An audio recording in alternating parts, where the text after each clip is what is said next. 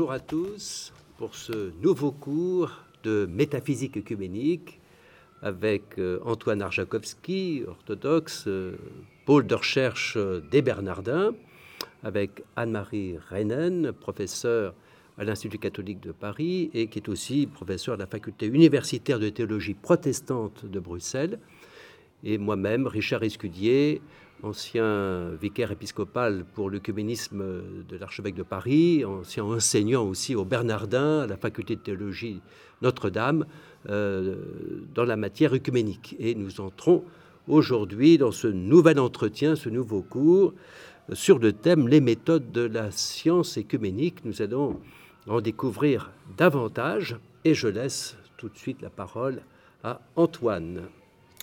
Merci Richard. C'est un plaisir pour moi de, participer à ce cours à trois, voix. Euh, et je, suis heureux qu'on puisse aborder cette question des, méthodes parce que c'est un peu la bonne nouvelle euh, de ces 50 euh, dernières années.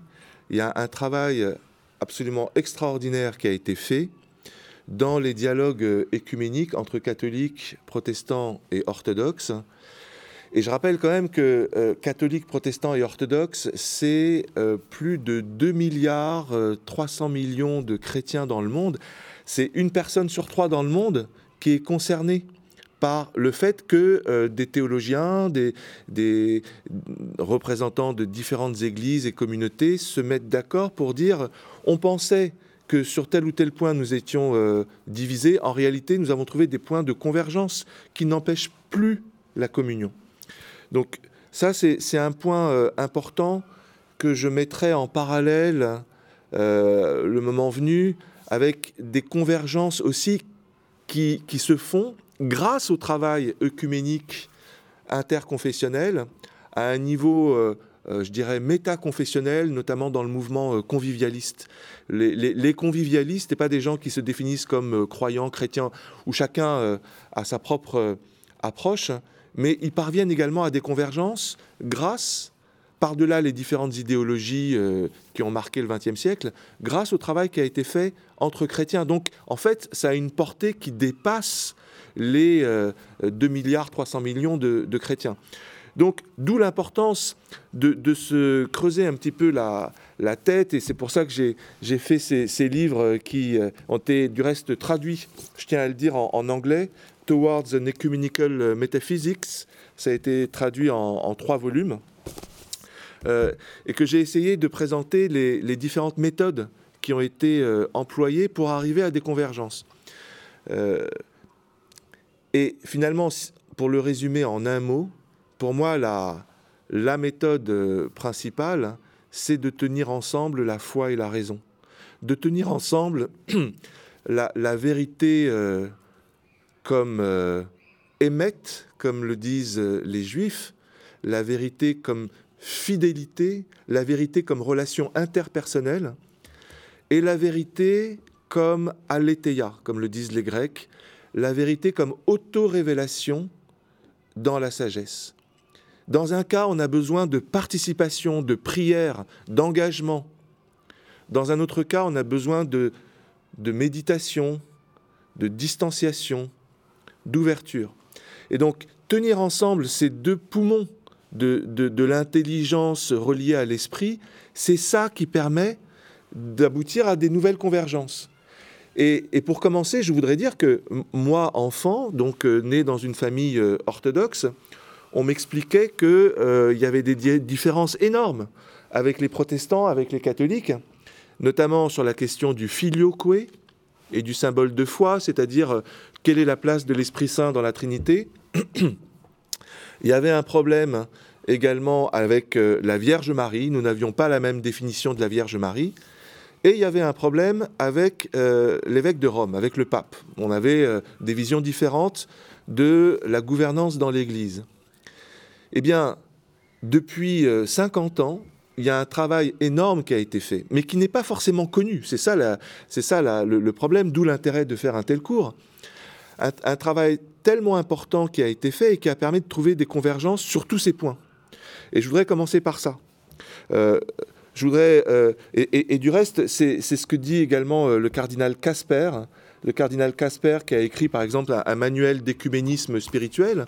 Il a écrit aussi un livre qui s'appelle Harvesting the Fruits, récolter les fruits, parce qu'il dit, pareil, entre catholiques et protestants, il y a un travail gigantesque qui a été fait. Le temps aujourd'hui est venu de, récolter tous les fruits euh, de ce travail gigantesque qui a été fait. Eh bien, c'est pour, revenir aux catholiques euh, protestants orthodoxes, euh, il y avait cette question donc du, filioque. Euh, est-ce que le Saint-Esprit procède du Père seul, comme le disent les orientaux, ou est-ce que le Saint-Esprit procède du Père et du Fils, comme le disent euh, la plupart des, catholiques et des, occidentaux, on va dire? Dès 1995, le pape euh, Jean-Paul Jean II a publié une, clarification sur cette question de la procession de l'Esprit Saint qui, a, qui a libéré, je dirais, le, problème en, posant la question de la méthode de traduction qui a été employée à l'époque de Saint Augustin. En fait, on a traduit le terme ekporesis euh, euh, du grec vers le latin processio. Or, ekporesis et processio ne signifient pas la même chose, viennent d'univers conceptuels différents dans un cas, ekporesis signifie, comme c'est le cas dans l'évangile de Jean, une, relation interpersonnelle entre le Père et l'Esprit, et qui ne peut être que entre le Père et l'Esprit. Dans le cas de processio, ça désigne une relation intratrinitaire qui concerne l'être même de Dieu, et qui du coup ne peut pas mettre de côté euh, la figure du, du, Christ, du Fils. Donc voilà, en comprenant cette euh, difficulté de traduction qui s'est posé entre l'univers euh, euh, grec, l'univers latin, eh bien, on a réussi à, trouver des convergences au point que, au point que, aux États-Unis, en 2003, il y a un accord qui a été signé au sein d'une commission mixte de dialogue catholique-orthodoxe, et euh, les théologiens ont terminé leur, leur étude en disant, je cite, la question de la procession de l'Esprit Saint n'est plus pour nous un empêchement à la communion. Donc voilà un exemple très précis. Et avec ça, euh, il faut ajouter aussi le fait que en 1991, le Conseil écuménique des Églises a publié un, document pour dire que euh, notre confession de foi commune, c'est le symbole de Nicée-Constantinople euh, qui, qui parle de la procession du Saint-Esprit au Père sans faire référence au Christ. donc ce que je veux dire, c'est qu'il y a eu une convergence après la chute du mur de Berlin, mais c'est un texte qui avait été travaillé dès la fin des années 80, pour dire nous avons la même confession de foi. Et ça, c'est très important, parce que notamment pour les orthodoxes qui insistent tellement sur l'orthodoxie de la foi, qu'il y ait eu un document du Conseil écuménique des Églises auquel l'Église catholique participe par foi et constitution, pour dire que nous avons la même foi, c'était formidable, au point que certains ont pensé, on peut communier dès demain. Voilà. Donc, Premier point. Deuxième point, la question de la Vierge Marie. Euh, les catholiques euh, parlant euh, d'Immaculée Conception, parlant d'Assomption, les orthodoxes parlant de, de, de Panagia, de, la Vierge Marie comme la toute sainte, parlant de, de dormition plutôt que d'Assomption. Euh, avec euh, les protestants également, il y avait euh, des difficultés à, utiliser parfois le terme de Marie, de la Vierge Marie comme mère de Dieu, puisqu'il y avait des, questions terminologiques à définir. Et voilà que en, 1999, le groupe des Dombes, auquel appartient Anne-Marie, publie un livre absolument remarquable qui s'appelle Marie dans le dessein de Dieu et la communion des saints, qui fait un véritable travail œcuménique, qui utilise tous les domaines du savoir, de l'exégèse, comme on l'a vu, euh, jusqu'à euh, la philosophie, euh, la connaissance des pères de l'Église, etc. et notamment en s'appuyant sur, là encore, le, credo de, de Nicée-Constantinople, certains passages évangéliques, comme euh, le fameux euh, Luc 1, 46, 55, Mon âme exalte le Seigneur et mon esprit s'est rempli d'allégresse.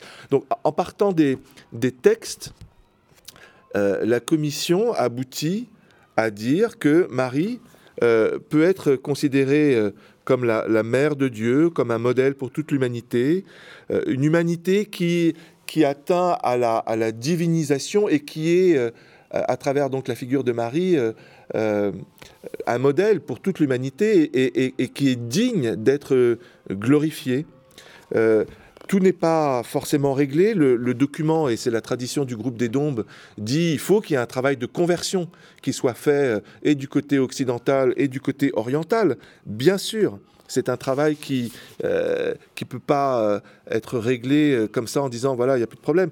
Non. Et néanmoins, voilà ce que dit le groupe des Dombes. Je cite en préface Notre groupe est d'accord pour dire que le dessein de Dieu, révélé par la Bible et accueilli par la foi, qui se régule et s'articule selon les trois articles du credo en des symboles, lit conception virginale et maternité, celui qui est mort sous Ponce Pilate est né de la Vierge Marie.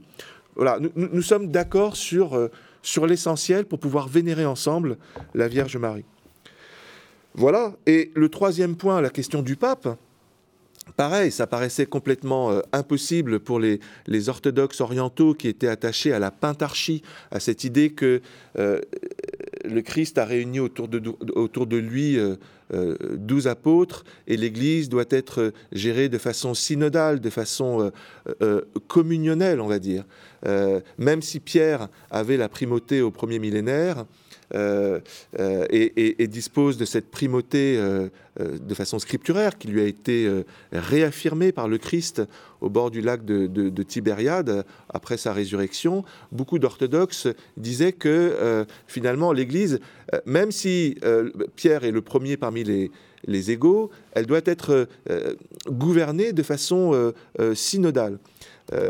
et donc ça paraissait compliqué avec certaines visions du, venant du Vatican, et surtout du Concile Vatican I, affirmant euh, euh, que le pape est absolument sans, reproche possible, infaillible, etc.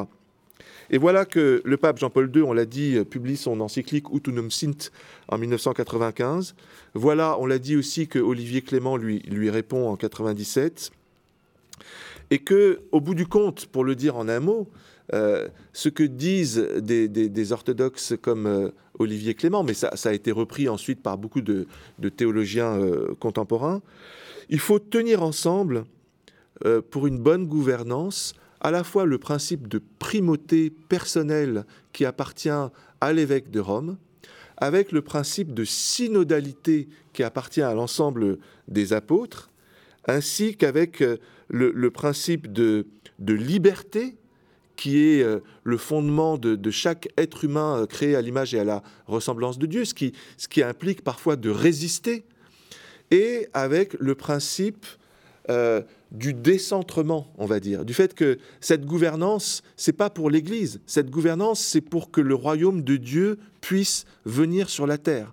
Et donc finalement, ces quatre principes, c'est les quatre principes qui sont incarné par les, trois apôtres que le Christ prenait toujours avec lui, Pierre, Jacques et Jean.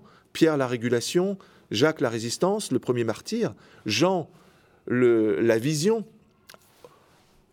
Trois, trois apôtres auxquels s'est ajouté euh, Paul, euh, qui est euh, celui qui, rassemble les, juifs et les non-juifs, qui a cet esprit missionnaire, qui veut avancer dans la synodalité. Et c'est la raison pour laquelle c'est grâce à lui que, euh, se produit finalement ce premier concile des apôtres qui règle la question de la circoncision ou pas des, non-juifs.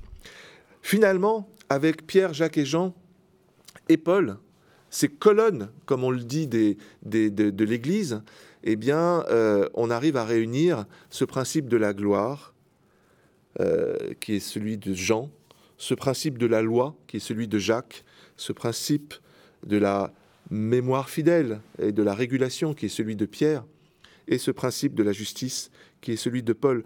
Donc, pour moi, c'est important, euh, lorsqu'on parle des, méthodes, de comprendre que ces méthodes du dialogue écuménique qui sont basés sur une science très précise. On l'a vu, euh, notamment de connaissance des Écritures, de la tradition, euh, de l'herméneutique, euh, de l'écoute mutuelle, d'une vraie confiance qui s'établisse. Elle permet de réunir la, foi et la raison. Elle permet également d'aboutir à, à un travail centré sur la conscience. Je voudrais dire encore quelques mots sur l'importance de cette conscience parce que c'est grâce au fait qu'on puisse avoir cette méthode métaphysique et épistémologique nouvelle que ces convergences qu'on voit se dessiner entre chrétiens, elles peuvent s'élargir au dialogue interreligieux et au dialogue interconvictionnel. Et donc, quand on parle de, conscience, euh, il faut euh, dire quelques mots, d'abord quelques définitions. La conscience, c'est la capacité des personnes à se saisir d'une vérité et à produire de la sagesse faite d'intelligence, de volonté, de mémoire et de vertu. Et la vertu, c'est une dimension euh, proprement éthique, d'ouverture à l'esprit. on ne peut pas distinguer la conscience euh, fondamentalement de, l'éthique, elles sont liées.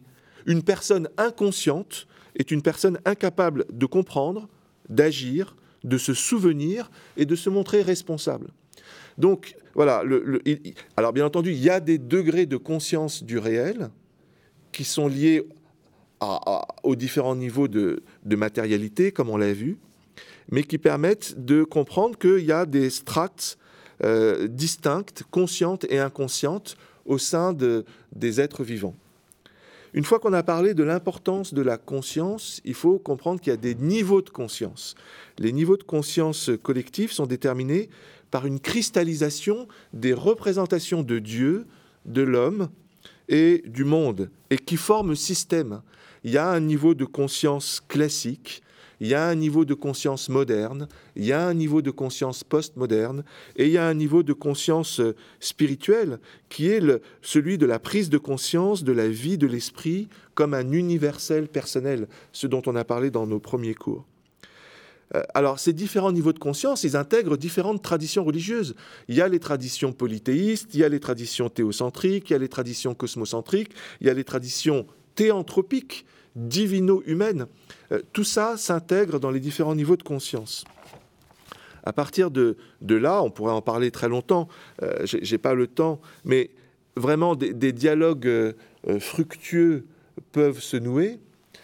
et je voudrais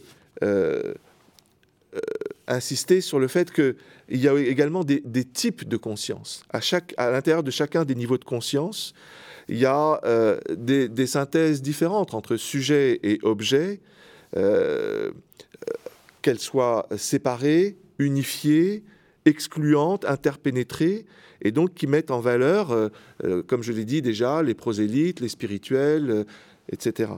À partir de là, eh bien, on peut voir que à l'intérieur même des traditions religieuses, il y a par exemple dans le monde juif du temps du Christ, les pharisiens du côté de la gloire, les sadducéens du côté de la mémoire, les esséniens du côté de la loi morale, les zélotes du côté de la justice, et on peut faire la même chose pour l'islam, qui a ses différents courants, pour l'hindouisme, pour le bouddhisme, et je termine juste sur euh, le bouddhisme parce qu'il y a un penseur bouddhiste américain qui s'appelle Ken Wilber, qui a parlé également euh, du bouddhisme Theravada, du bouddhisme Mahayana, du bouddhisme Zen, euh, du bouddhisme tibétain. Et à chaque fois, on retrouve ces pôles de la gloire et de la mémoire, de la loi et de la justice. Et donc, il aboutit au fait que tenir les quatre pôles ensemble permet de tenir à la fois la croissance de la conscience et euh, l'éveil personnel.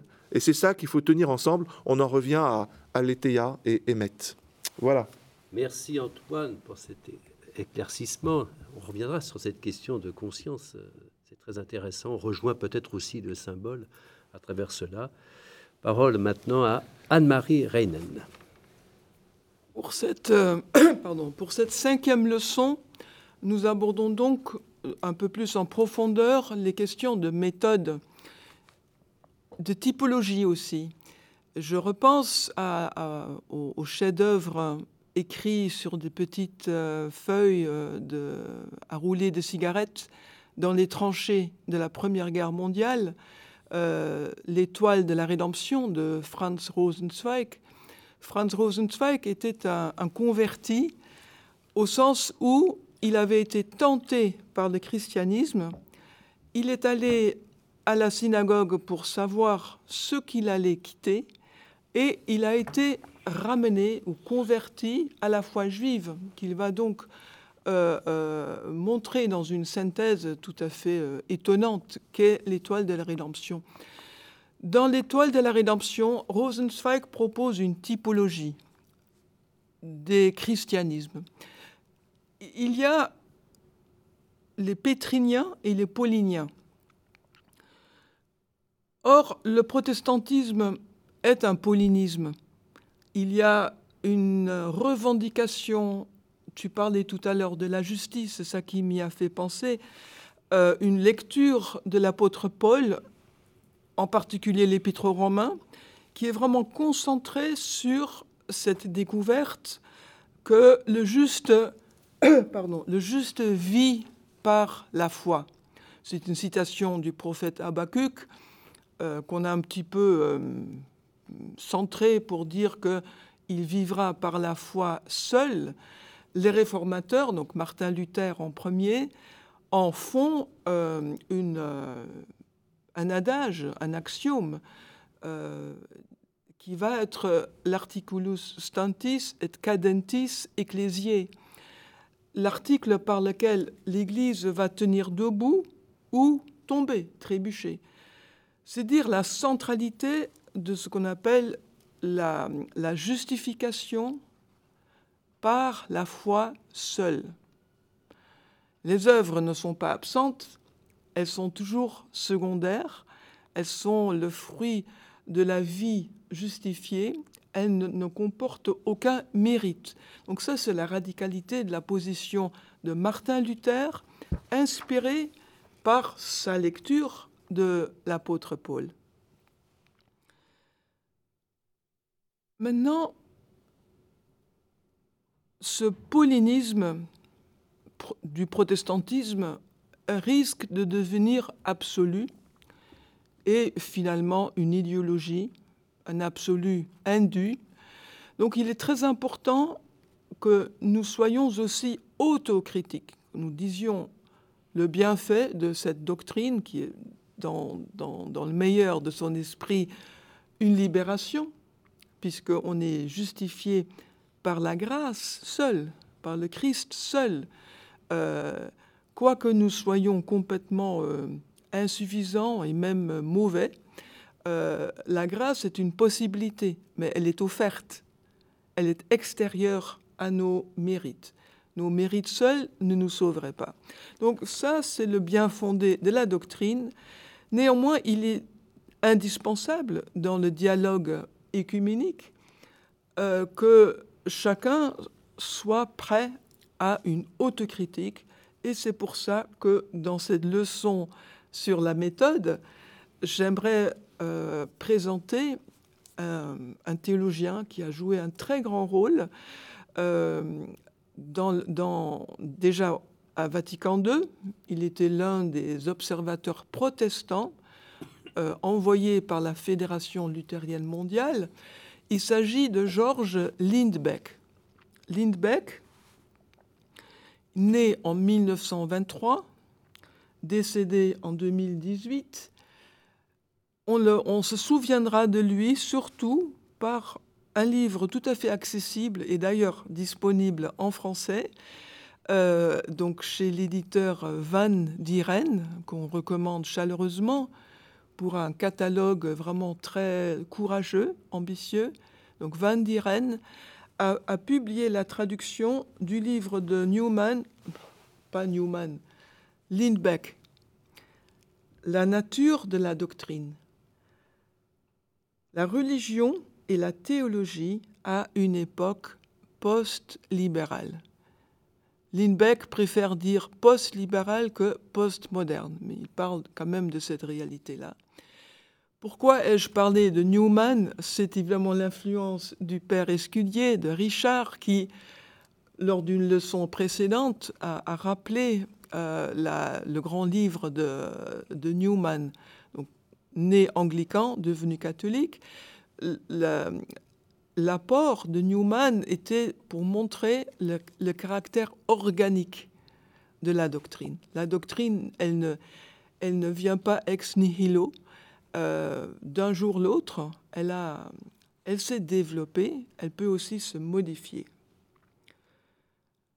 Si je devais résumer l'œuvre quand même assez dense de ce théologien Lindbeck, euh, qui est associé à l'université de Yale, donc euh, la, faculté de théologie de Yale, Yale Divinity School. il y a fait toute sa carrière et on parle aussi d'une école de Yale, à la différence de Chicago. Donc c'est deux écoles assez différentes, écoles, de, disons, dans le sens de courant. Euh, Lindbeck, on pourrait les résumer par la phrase suivante, qui est vraiment à prendre comme euh, un axiome. La doctrine est un langage d'une communauté. La doctrine est le langage d'une communauté. Donc c'est la doctrine comme régulative qui a son sens au sein d'une communauté et qui permet d'exprimer l'expérience religieuse. J'y reviendrai un peu plus en détail. Ce qui compte pour nous dans le dialogue écuménique, c'est que les protestants ont estimé, avec d'autres chrétiens, qu'il fallait reprendre et réinterpréter la doctrine centrale de la réforme, c'est-à-dire la justification par la foi seule.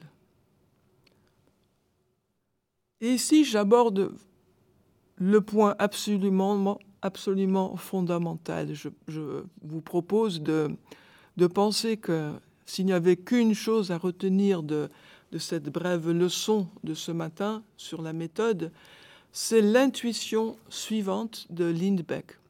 C'est qu'il faut distinguer entre la justification en tant que doctrine et la réalité que cette doctrine exprime. Il y a d'une part la doctrine, la formulation, et il y a d'autre part la réalité qui se tient derrière, en dessous ou au-dessus d'elle. Donc il y a cette réalité. Donc c'est exprès que j'utilise trois manières spatiales de parler de la transcendance. Parce que dans le sens de, Paul Tillich, euh, la transcendance peut aussi être the ground of being, donc le, le fond de l'être, et pas seulement la voie de l'éminence. La réalité, c'est l'action salvifique de Dieu dans la vie, la mort et la résurrection de Jésus-Christ. Cette réalité peut aussi se formuler d'autres manières. Toutes ne font pas nécessairement appel à la justification. Donc ça, peut-être que pour vous, cela va de soi, mais cela critique une certaine propension protestante à identifier toute la doctrine du salut avec la doctrine de la justification par la foi sans les œuvres. Ainsi, le rapport de Malte de 1972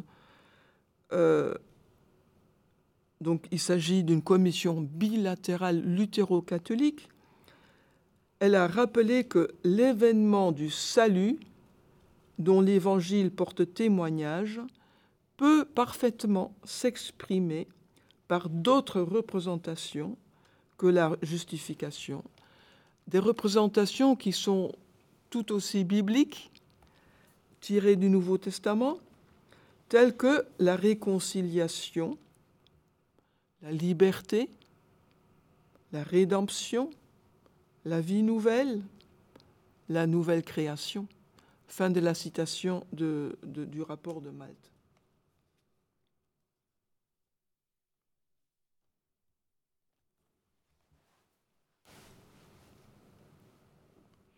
Ça ne diminue pas la portée de ce qu'on a dit au début on peut toujours affirmer que la justification est l'articulus stantis et cadentis ecclesiae et que elle reste valable en tant que règle corrective importante.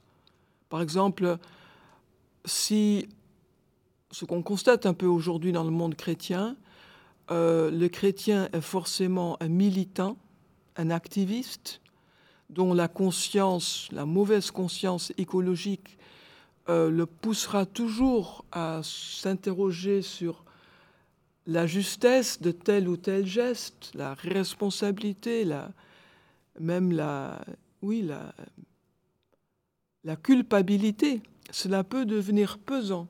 Et là, sans du tout amoindrir la nécessité d'une conscience écologique, le rappel de la justification du chrétien par sa foi seule est un correctif important. Mais elle ne fait pas nécessairement partie de l'enseignement chrétien. Ainsi, Martin Luther a très tôt publié un Vademecum euh, pour former euh, les, les fidèles, c'est le petit catéchisme. Et dans le petit catéchisme, il ne parle pas de, la, sola fide, de la justification par la foi seule. Au moment de la pétrification des doctrines, donc après la contre-réforme catholique et l'avènement d'une orthodoxie protestante, ici le terme orthodoxie protestante n'est pas flatteur, hein, euh, ça, ne, reflète pas euh, l'orthodoxie telle qu'Antoine euh, l'incarne ici au milieu de nous. Mais cet âge de la, on peut dire même une néoscolastique, d'une pétrification des, positions doctrinales après les réformes du XVIe siècle, donc y compris la contre-réforme, qui est aussi une réforme. Donc il y a au XVIIe siècle euh, une espèce de, de, constitution de camps doctrinaux, confessionnels, où par exemple les protestants ne supporteront plus de se considérer comme catholiques, parce que catholique, c'est papiste. Donc c'est un âge finalement euh, peu heureux, disons-nous maintenant rétrospectivement, mais il se fait que même au milieu de cet âge de désorthodoxie doctrinale, euh, les théologiens protestants reconnaissaient que la doctrine de la justification par la foi seule n'avait pas besoin d'être explicitement formulée pour avoir néanmoins une foi droite, orthodoxe, pour autant que la réalité était présente, pour autant qu'il y avait la vive conscience de, de ce que la vie, donc l'enseignement, la passion et la résurrection de Christ euh, changent la vie des chrétiens, changent la vie de l'être humain. Et donc ça, c'est la réalité à laquelle fait référence la doctrine et je pense que c'est un élément vraiment autocritique important, parce que parfois, dans, la controverse confessionnelle, on peut donner l'impression que nous croyons en la doctrine de la justification. Nous en faisons du coup une mascotte ou un chibolette. Alors le chibolette, il est utile justement dans un, contexte de guerre. Euh, qui es-tu? Quel est ton mot de passe? On connaît tous de nos jours l'importance des mots de passe. Euh, à une lettre près, on n'entre pas dans son propre ordinateur. Donc le chiboulette était un facteur identitaire, d'identification, ce qui dans certains contextes de vie ou de mort est utile. On ne fait pas entrer l'ennemi. Cependant, le chibolette, quand c'est appliqué à la réalité de la, de la théologie, peut devenir néfaste parce qu'on oublie que la doctrine, elle fait avant tout référence à une réalité qui est transcendante ou enfin euh, immanente. Elle, est, euh, elle nous entoure et elle utilise le langage, mais le langage n'a de sens que dans une communauté et nous reviendrons donc sur ces grands accords euh, du tournant du millénaire euh, qui met d'accord les luthériens et les catholiques, Donc nous y reviendrons. Mais donc pour l'instant, retenons l'apport de Georges Lindbeck dans cet article que je vous recommande donc chaleureusement. Il fera partie de la, de la bibliographie et c'est euh, de la revue euh, Concilium, euh, le numéro 118, et c'est écrit en 1976, mais ça n'a pas pris une ride. Merci beaucoup. Merci Anne-Marie. Eh bien, il me revient maintenant de poursuivre nos entretiens. Merci pour ces, éclaircissements euh, et puis ces orientations, toujours méthodologiques, dans le fond, profondément écuméniques. Dans le fond, nous citons, euh, ou plutôt nous nous référons à deux types de traditions, j'ai l'impression, on pourrait dire euh, l'Occident et l'Orient. Euh, comment faire pour que l'Orient puisse aider l'Occident à retrouver une culture de l'attention? Tout à l'heure, Antoine en parlait, c'est très important, une culture de l'intériorité. Je crois que c'est le charisme de l'Orient. Et en même temps, l'Occident peut aider l'Orient à ouvrir les yeux sur le mystère d'autrui, donc la personne, la, relation interpersonnelle. Il s'agit donc du dialogue entre l'unité personnelle euh, et puis la non-dualité. Euh, ce qui est une très grosse question qui traverse, euh, dans le fond, nos entretiens depuis le début, j'ai l'impression. Et Raymond Panicard, que nous avons déjà cité, montre que le, non-dualisme n'est pas non plus un monisme. Je pense que ce serait à développer. Je vais faire une citation que j'ai cueillie chez Antoine dans son essai de métaphysique écuménique qui m'a beaucoup frappé. Raymond Panicard, ce spécialiste, euh, donc théologien catholique, mais spécialiste des croyances d'Orient, dit La réalité ne se laisse pas réduire à l'un, à l'unité ou au monisme, donc à une espèce de totalité, en fait, à une substance ou à un être, mais pas davantage à un dualisme, à deux substances, un peu à la Descartes entre la matière et l'esprit le non-dualisme, c'est une négation, mais c'est une négation du dualisme qui se refuse à verser pour autant dans le monisme. Ce n'est pas donc une absence totale de dualité. Cette négation, la négation du qu'on appelle le non-dualisme, est un dynamisme propre de la réalité elle-même. Fin de citation. C'est tiré de Entre Dieu et le cosmos. Voilà une vision non dualiste de la réalité. Donc, oui, nous visons l'un et en même temps, il y a de la dualité. Voilà ce que veut dire Raymond Panicard. Et ça m'a amené un jour à dire à un ami qui est un spécialiste des croyances et des philosophies orientales qu'il y a, dans le fond, une mauvaise, une bonne dualité. Une mauvaise dualité qui serait une opposition frontale, comme on le dit depuis le début, euh, binaire, conflictuelle, euh, excluante. Et puis il y a une bonne dualité qui est le rapport à l'autre, tout simplement l'altérité. Comment incarner cela? On a cité à un moment ou un autre Carl Gustav Jung, c'est Anne-Marie d'ailleurs qui avait commencé à le faire.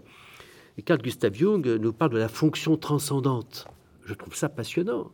La fonction transcendante qui permet de passer euh, de la conscience vers les contenus symboliques inconscients qui sont constitutifs de notre expérience humaine, dans notre relation d'abord à nous-mêmes, la relation à soi, la relation au cosmos, et puis la relation à l'autre, et enfin la relation à Dieu, la dimension spirituelle et voire surnaturelle. Ce passage vers ces contenus symboliques qui sont extrêmement importants, on en a parlé un peu, eh bien, je pense que c'est notre problème en Occident. Euh, L'Occident vit une scission, on peut dire, psychique euh, on parlait tout à l'heure de la conscience, il a une scission psychique entre le conscient, volontaire, intellectuel, rationnel, et puis l'inconscient porteur de contenu symbolique qui nous relie. Être relié. C'est tellement difficile de concevoir cela dans notre civilisation occidentale, rationaliste, et encore une fois euh, excluante, dans le fond, disjonctive, si on peut s'exprimer ainsi. Alors comment retrouver euh, ce, socle, dans le fond, euh, bienveillant, euh, au contraire, d'une reliance, être relié? Le rabbin Chaim Korsia, euh, donc qu'avons-nous, nous juifs, appris de vous, chrétiens, durant ces 50 dernières années, disait notamment la fraternité entre juifs et chrétiens constitue un premier jalon et une invitation à faire du dialogue en entre toutes les religions et les spiritualités la pierre angulaire d'une humanité réconciliée, pacifiée. Et qu'il parle de la fraternité entre juifs et chrétiens comme, comme point de départ euh, d'une telle fraternité, c'est magnifique. Voilà pourquoi je voudrais développer un peu euh, une théologie chrétienne dans le fond des religions et le faire euh, avec l'aide notamment d'un auteur que Antoine cite d'ailleurs, c'est Claude Geffray, dans un livre de, François Bousquet, de Henri de la Hougue, euh, de l'Institut catholique de Paris. Euh, Henri de la Hougue est curé de Saint-Sulpice. Euh, le dialogue interreligieux, le christianisme face aux autres religions. Comment interpréter, à la lumière de ce que je viens de dire sur dualité, non-dualité, comment interpréter le pluralisme religieux? Est-ce qu'il s'agit seulement d'entrer dans un rapport fraternel entre confessions, entre religions? Est-ce qu'il euh, s'agit de dire que toutes les religions se valent Ce qui serait dans le fond une facilité? Ou encore de dire que les religions de l'humanité ne seraient qu'une préparation d'une vraie religion, qui serait le christianisme précisément? Alors, à ces questions, il faut répondre il faut poser le pluralisme religieux, ou plus exactement la pluralité religieuse, pour pas faire du pluralisme une doctrine, mais l'accueillir comme un fait d'abord, hein, comme un fait, cette pluralité comme une question théologique. Et pour cela, il faut, euh, comme chrétien, ne pas renoncer, bien entendu, à l'unicité du salut en Jésus-Christ. C'est très important pour nous, c'est même le fondement, tout en admettant que les religions ont une place dans le dessein de Dieu. D'abord, oui, il y a un mystère de la pluralité des religions. Dieu a permis que les hommes cherchent la vérité dans plusieurs foi religieuses, même si nous croyons que cette vérité se révèle, se dévoile dans le mystère du Christ pleinement. Accueillons ce mystère d'une pluralité. Et ça me plaît que Claude Jeffrey utilise ce mot de mystère, car il n'en fait pas une doctrine close, euh, c'est un mystère que nous avons à accueillir. Deuxièmement, il y a des valeurs positives qui se retrouvent dans les éléments constitutifs des religions non chrétiennes. Et pas seulement les qualités morales des individus, le fait que chacun ait des qualités, euh, des vertus, ou pratique des vertus, euh, mais aussi les qualités intrinsèques des croyances, des religions. Ça aussi, c'est un mystère qui nous dépasse. Troisièmement, dans euh, la doctrine du Concile Vatican I, euh, dans Dei Filius en particulier, 1870, l'Église catholique romaine affirme que Dieu peut être connu avec certitude par la raison. Vous vous souvenez de cette affirmation qui est importante, même si bien sûr la grâce est nécessaire pour parvenir non seulement à une telle connaissance, qui est forcément limitée et marquée par le péché, mais a fortiori euh, s'il s'agit de connaître le mystère de Dieu qui nous est révélé. Là, nous sommes dans la dimension proprement surnaturelle. Nous pouvons adopter les mots du théologien Claude Geffray. Euh, l'histoire universelle, c'est l'histoire de la quête par l'homme de l'absolu que nous nommons Dieu. Et inversement, c'est aussi la recherche de l'homme par Dieu. Et cette quête est universelle. Et donc il y a quelque chose de vrai qui nous met en dialogue euh, non seulement entre chrétiens, mais aussi avec les autres croyances, dans l'affirmation que Dieu peut être connu, euh, à condition de ne pas enfamer Dieu dans des, dans des cases et des tiroirs, bien entendu. Quatrièmement, il faudrait appeler sacrement de la révélation de Dieu la révélation historique à la fois dans l'alliance avec le peuple d'Israël, et dans son accomplissement dans le mystère du Christ. Sacrement de la révélation de Dieu. Et dans ces conditions, alors, euh, nous voyons qu'on ne peut pas, sous prétexte de dialogue interreligieux, remettre en cause l'universalité salvifique du Christ, bien entendu. Mais la notion de sacramentalité nous ouvre à un accueil aussi de ce que les autres religions, les autres croyances nous apportent dans leur propre euh, centralité, dans leur propre mystère, disons aussi le mot, pourquoi pas. Cinquièmement, c'est parce que nous croyons à l'universalité du mystère du Christ, du Christ que nous pouvons comprendre une pluralité qu'on peut appeler inclusive. Inclusive parce que c'est dans le mystère du Christ que peut s'approcher cette pluralité des religions, que peut être saisi quelque chose du dessein de Dieu dans le cœur humain à la recherche de la vérité. Évidemment, nous ne, confondons pas l'universalité du mystère du Christ et puis les formes historiques que euh, prend l'incarnation de ce mystère dans l'histoire. Et euh, je crois avoir eu l'occasion de, dire que nous croyons au Christ dans son mystère. Nous ne croyons pas au fondateur de la religion chrétienne. Nous ne croyons pas seulement au fondateur de la euh, confession catholique romaine. Nous sommes devant le mystère, dans l'humilité de notre propre insuffisance et dans la recherche de cette unité qui nous est déjà donnée. Sixièmement, des germes de vérité et de bonté disséminés dans les autres traditions religieuses peuvent être l'expression de l'esprit du Christ qui est toujours au travail dans l'histoire et dans le cœur des hommes. Ça ne veut pas dire euh, que les autres sont des chrétiens qui s'ignorent. Hein, nous rappelons cette formule des chrétiens anonymes. Il faut bien comprendre la, pensée, me semble-t-il, de Karl Rahner, euh, qui ne cherche pas à banaliser euh, les croyances, mais une expression qui risquerait d'induire en erreur et de faire croire que, dans le fond, tous les croyants de bonne volonté se retrouvent inconsciemment dans la foi chrétienne et ne seraient que des chrétiens anonymes. Non, c'est clair qu'il y a des singularités et qu'il ne faut pas nier l'acte libre par lequel le chrétien adhère au mystère du Christ. Ça reste un acte libre et non pas simplement inconscient il est disciple du Christ, ainsi que la nécessité d'ailleurs d'une conversion. Il faut bel et bien une conversion, car les erreurs euh, et le péché sont toujours à dépasser. Et nous avons peut-être quelquefois, euh, au nom de la révélation euh, dont nous sommes bénéficiaires, à dire peut-être là où il nous semble que d'autres croyances prennent une mauvaise direction, quand elles ferment des pistes, quand elles enferment Dieu dans l'image préconçue qu'on peut en avoir, et notamment dans l'ordre de la justice, ce dont parlait tout à l'heure euh, Antoine.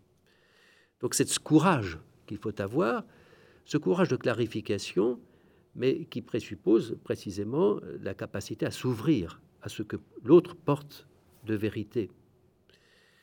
Enfin, il sera toujours difficile d'accueillir la différence de l'autre en ne réduisant pas les ressemblances à notre propre conception de la vérité et les divergences à une dégradation de cette même vérité. Parce que là, on serait encore une fois dans une espèce de captation, une captation, comme si, euh, dans le fond, on, détient purement et simplement la vérité globale, les autres n'étant que des euh, bribes euh, ou des fragments de cette vérité. Euh, il y a bien une vérité, ça je crois qu'il faut bien entendu le, redire, et cette vérité se révèle. Personne n'en est propriétaire. Donc elle nous renvoie à notre humilité, en fait. Et cette humilité, elle gît euh, dans le mystère de Dieu qui se révèle, qui se donne à nous, et qui lui seul est la vérité, la vérité aletheia, dévoilement, comme le rappelait tout à l'heure Antoine. C'est donc là aussi un mystère, si on peut dire, que d'accueillir la différence en respectant ce que l'autre dit de lui-même et en comprenant ce que son identité nous apporte tout en demeurant dans la vérité de ce que nous croyons. Et cela est profondément vrai, me semble-t-il, à l'égard des croyants d'autres religions. Il me semble que nous avons là euh, la matière d'un débat riche entre nous, et c'est la raison pour laquelle euh, je me tourne à nouveau vers vous, chers amis, pour que nous poursuivions maintenant ce, euh, cet entretien, ces cours dans un dialogue, donc une table ronde que nous allons avoir maintenant. Alors, comme Antoine a parlé des, du convivialisme, c'est un, terme qui m'interroge beaucoup, peut-être sur lequel on pourra revenir, euh, convergence. Euh, on a parlé de filioque en particulier. Euh, ça m'a fait penser à un livre célèbre de Vladimir Losky, son essai sur la mystique d'Orient, qui, est une merveille. et dans ce livre, il, dit une chose à propos du filioque, c'est que notre, divergence en la matière, la, procession du Saint-Esprit, ne concerne pas seulement un article, un dogme, mais couvre dans le fond nos traditions. Il dit euh, cette différence d'approche, notamment entre orthodoxes et catholiques, euh, c'est la différence d'approche de la révélation elle-même, la place de l'Esprit Saint. Donc lui, il élargissait un peu le. Qu'est-ce que tu en penses? Eh ben, je pense que c'est un problème, mais il faut contextualiser. On, on parle des méthodes de l'écuménisme. Et l'une des méthodes, c'est, en tant qu'historien, pour moi c'est important, de contextualiser. Vladimir Losky, il a écrit euh, ce livre, l'essai sur la théologie mystique de l'Église d'Orient, au lendemain de la Deuxième Guerre mondiale, en 1946. Et euh, c'était un, moment où les orthodoxes avaient besoin de s'affirmer par rapport à un Occident dont ils voyaient qu'il s'effondrait. Euh, la Deuxième Guerre mondiale a été la, marque de quelque chose qui n'allait pas dans la civilisation occidentale. Et donc ils avaient tendance à, critiquer euh, l'Occident, y compris à travers ses religions, et donc à distinguer une orthodoxie pure qui euh, apportait la vérité. Comment Grâce à sa doctrine spécifique de l'Esprit Saint. Mais ce qui est étonnant, c'est que c'est une, vision finalement assez... qui n'est pas trinitaire. Il a dans ce livre un chapitre dédié au Christ, et chapitre suivant dédié à l'Esprit Saint. Et ça, ça a provoqué beaucoup de débats, notamment avec Georges Florovski, avec d'autres. Et petit à petit, il faut tenir compte de l'évolution de la théologie au sein du monde orthodoxe oriental, euh, grâce à des gens comme euh, Jean Zizulas, Olivier Clément et d'autres. On en est arrivé à retrouver finalement l'approche bulgakovienne trinitaire. On ne peut pas penser euh, le Saint-Esprit à part et, le porter en étendard contre l'Occident et dire que c'est toute la civilisation occidentale. Voilà. Je, pense que ça, c'est important. Donc c'est pour répondre sur le, sur le point de, Vladimir Dosky. Sur la question du, du convivialisme, euh, c'est un, courant qui ne se définit pas, comme je l'ai dit, euh, comme euh, chrétien, qui, s'ouvre à tous les courants. Et donc, je, le cite comme étant euh, un, courant qui cherche à dépasser les, divisions idéologiques entre gens de droite, gens de gauche, socialistes, libéraux, qui comprend qu'aujourd'hui, il, y a, y a une conscience planétaire. Et cette conscience planétaire, elle peut plus mettre de côté les religions, comme c'était le cas à l'époque où on était euh, même des penseurs américains comme Peter Berger avait dit euh, voilà c'est c'est euh, c'est le séculum c'est le monde sécularisé qui l'emporte. Les religions sont devenues finalement marginales. On est revenu là-dessus. Et Peter Berger le premier. Donc c'est des, des penseurs qui cherchent à réintégrer le religieux. Et comment? Par cette même vision d'une métaphysique en tension euh, polaire hein, euh, et qui euh, cherche à penser l'antinomie entre les différents pôles. Et, du coup, qui peut bénéficier du travail écuménique autrement plus, plus profond, plus pointu. Donc c'est pour ça que j'assistais je, j'assistais sur ce point. Merci. En effet, on aura l'occasion d'y de, revenir. On a cité Charles Taylor, par exemple. On en reparlera moi-même dans un entretien ultérieur. Son fameux Âge séculier, qui est un livre extraordinaire, qui, fait un parcours sur la, sur la sécularisation. C'est, euh, précisément, le convivialisme invite à renouer d'une certaine manière. Euh. alors, euh, et puis c'est la polarité, dans le fond, la polarité. Est-ce que nous admettons qu'il y a un principe de polarité. Romano Guardini a écrit un livre sur ce point, on pourra aussi en parler. Moi, j'ai beaucoup apprécié que Anne-Marie parle d'une clé. On parlait de clé la dernière fois avec euh, euh euh, la distinction entre doctrine et réalité. Ça me semble très important. J'aimerais vous demander si, dans le, ce que j'ai énoncé concernant une théologie catholique des religions. Vous vous êtes senti de plein pied Est-ce qu'il y a telle ou telle manière de présenter la chose de ma part qui vous a choqué, surpris ou comment réagissez-vous? Moi, j'aurais, je voudrais remonter un tout petit peu en arrière avec cette, ce mouvement des convivialistes qui me fait penser que l'Église, bien que en situation diasporique, nous sommes en diaspora, euh, nous ne sommes plus du tout majoritaires dans, notre société, c'est la fin de la chrétienté, ce qui ne signifie pas la fin du christianisme. Et finalement, ce qui est réjouissant, c'est de voir comment euh, les intuitions du christianisme qui ne sont plus présents forcément avec des, institutions envahissantes comme des syndicats chrétiens, des mutuelles chrétiennes. Euh, cette intuition, elle, s'est par contre transmise dans, des mouvements, comme on le voit aussi dans, tous les mouvements verts, qui s'inspirent de, de, notre tradition chrétienne. Donc ça, j'ai trouvé ça très intéressant. Ensuite, brièvement euh, reprendre le filioque, euh, euh, c'est très réjouissant de penser que dans la communion anglicane, actuellement, nous avons décidé de renoncer contre toute la tradition occidentale latine à la clause filioque. Donc dans la confession de foi, nous ne le disons plus et c'est vraiment justifié comme étant un geste orthodoxe vis-à-vis des sœurs et frères orthodoxes. Et finalement, pour parler de la fraternité, et là peut-être que je réponds plus directement à la question de, Richard, euh, tu as parlé de Chaim Corsia, euh, qui sera dans quelques jours le récipiendaire euh, du prix de l'amitié judéo-chrétienne de France et qui a donné une réponse, une réponse très belle, à une déclaration faite par les protestants de France à l'occasion du cinquième centenaire de la Réforme. Ils ont dit, est-ce que ce n'est pas aussi l'occasion de revisiter notre héritage, euh, malheureusement aussi entaché d'antijudaïsme? Euh, Et donc c'est une mémoire qui engage déclaration fraternelle.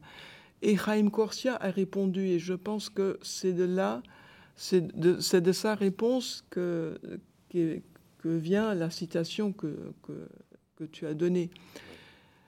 Alors pour l'interreligieux, euh, il, y a, a il y a les attitudes inclusivistes et exclusivistes. Je pense que la, la mise en garde contre l'indifférentisme est importante. Savoir qu'on peut tout faire, hein, tout, tout nous est permis, à condition que l'on sache ce que l'on fait. Par exemple, la plupart d'entre nous qui aimons le yoga, le prenons comme une espèce de, gymnastique. Euh, il faudrait peut-être tenir à l'esprit que le yoga est aussi une discipline d'intériorité, de méditation, et que nous ne sommes pas forcément capables de, de la vivre authentiquement, nous n'en prenons que des bribes, on emprunte les uns aux autres. Il y a un échange des charismes aussi au niveau des religions. Si, je peux répondre également. Moi, je, je, je trouve que c'est pas évident en, l'espace euh, d'une heure, au bout du compte, de parler de toutes les, les, méthodes existantes et qui ont été travaillées pour, euh, pour travailler à des dialogues transconfessionnel, transreligieux, transconvictionnel. Mais je crois qu'on a quand même eu un, bon échantillon de ces différentes méthodes. Et ce qui m'intéresse, c'est de dire, par exemple, quand on parle de euh, d'approche autocritique, l'approche autocritique, ça, ça c'est quelque chose de, de, central pour les, pour les avancées qui ont été faites. Il y a l'approche autocritique protestante, il y a l'approche autocritique du pape, d'une certaine façon, dans Utunum Sint, il y a aussi l'approche autocritique des orthodoxes qui comprennent que euh, non, ils ne peuvent pas dire nous sommes l'Église une sainte catholique apostolique, comme je l'ai dit. Donc ça, c'est, ça vient d'où? Ben, Ça vient justement de cette ternarité qui permet d'éviter d'être figé dans l'identité. Parce qu'il y a ternarité, parce qu'il y a ouverture aux référents, parce qu'il y a confiance dans l'action de l'esprit, alors il y a capacité à prendre distance par rapport à soi-même. Et c'est la même chose quand tu parlais de, fraternité comme étant euh, un fruit du travail euh, qui a été fait entre juifs et chrétiens, y compris ici au Collège des Bernardins. Euh, je pense que la fraternité, c'est aussi la, la conséquence du personnalisme. Il n'y aurait pas de prise de conscience de l'importance. On a dans notre devise républicaine la fraternité depuis au moins un siècle. Et pourtant, c'est maintenant qu'on en prend conscience comme étant euh, à mettre au même niveau que la liberté et l'égalité. Que la liberté sans la fraternité, elle peut tourner vers l'ultralibéralisme. L'égalité sans la fraternité, elle peut tomber euh, vers l'ultra-marxisme euh, communiste stalinien. La fraternité, c'est ce qui permet de tenir ensemble la liberté et l'égalité. Mais pas de fraternité sans relation interpersonnelle. Donc la dimension de personnaliste est, essentielle.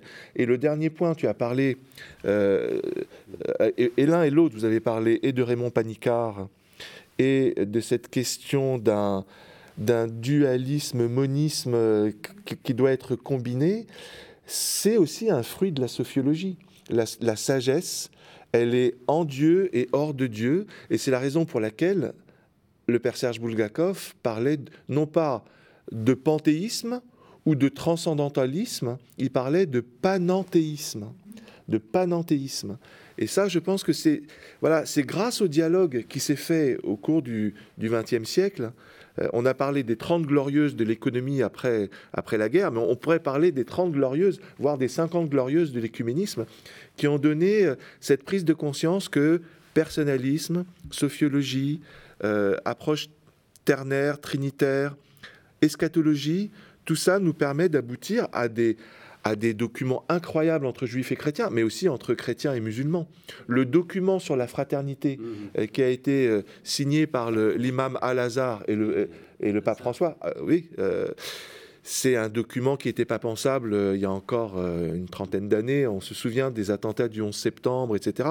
Aujourd'hui, les, musulmans sunnites, mais aussi les chiites, puisqu'il a rencontré Al-Sistani, euh, et les chrétiens peuvent dire que euh, Dieu n'est pas à l'origine de la violence. Dieu est source d'amour et source de fraternité. Donc, je pense que tout ça, c'est des progrès extrêmement importants. Et peut-être un dernier mot que je voudrais dire, c'est par rapport à ce que tu as dit, Anne-Marie. Tu as parlé de la justification comme étant quelque chose de central dans l'identité euh, chrétienne protestante, mais qu'il fallait apprendre aussi à, à repenser, à retravailler, ce qui a été le, cas dans les accords sur la justification dont, dont, on reparlera. Mais moi, il y a une question que je me pose, c'est euh, finalement cet accord sur la justification et cette réflexion sur la justification, elle parle fondamentalement, fondamentalement du salut de l'âme. Elle dit, euh, et tu l'as dit toi-même, euh, à un moment, on, on, prend vive conscience de la mort et de la résurrection du Christ qui change notre vie. Alors j'ai aimé le terme de vive conscience, et la question que je me pose, c'est à quel point notre civilisation aujourd'hui a vive conscience de cette mort et de résurrection du Christ comme étant essentielle pour notre vie et notre épanouissement. On, a l'impression que notre monde séculier a mis de côté le salut de l'âme. Je ne sais pas ce que tu en penses. D'ailleurs, nous faisons actuellement à l'Institut catholique un travail très intéressant entre euh, en pôle philosophie-théologie sur euh, l'oubli de l'âme, euh, à laquelle je suis d'ailleurs un peu réfractaire, donc j'en fais partie de ce groupe, mais je suis souvent la voix un peu pragmatique, réaliste, qui pense que dans l'anthropologie, on peut aller très loin avec la dichotomie ou la binarité entre l'esprit et la matière, l'esprit et le corps mais j'apprends à, comprendre que l'âme, dans certaines situations, notamment quand on pense à l'oppression politique de citoyens, l'âme est sans doute une explication indispensable. une, dimension, une faculté à laquelle il ne faut pas renoncer. Euh, et on pense aussi aux écrits euh, euh, avant l'occupation de la France. Ce péril dans lequel se trouvait la France de perdre son âme. Mm-hmm. Ça, ce sont quand même des, écrits qui ont marqué les consciences, qui sont des espèces de... Oui, des, balises vraiment. On n'a pas tout perdu. certains d'entre nous se sont souvenus qu'il y a une âme. Donc, je, dirais que c'est la capacité prophétique, me semble-t-il, de ce dialogue, capacité prophétique du religieux à pouvoir, non pas dire, mais aider à dire ce qui sauve. Qu'est-ce qui sauve? Et notre, notre civilisation est une civilisation qui croit trouver son salut dans les biens matériels, dans la fuite en avant de la croissance économique, dans beaucoup de choses. Euh, alors qu'est-ce qui sauve l'humain? Et dans le fond, j'ose espérer, euh, avec vous, probablement, que cette entente entre les religions, les croyances, ouvre à une telle espérance elle est prophétique. On est peut-être en fin de chrétienté, on n'est pas en, fin d'univers religieux. Voilà ce que je veux dire. Et c'est peut-être ça précisément l'avenir, c'est ouvrir cette espérance. Le père Alexandre Maine disait le christianisme ne fait que commencer. C'est vrai, oui, oui. Et ça a été repris d'ailleurs par beaucoup de gens. Et il l'a dit oralement au cardinal Lustiger. Voilà. Merci à tous, merci pour votre attention et à notre prochain entretien.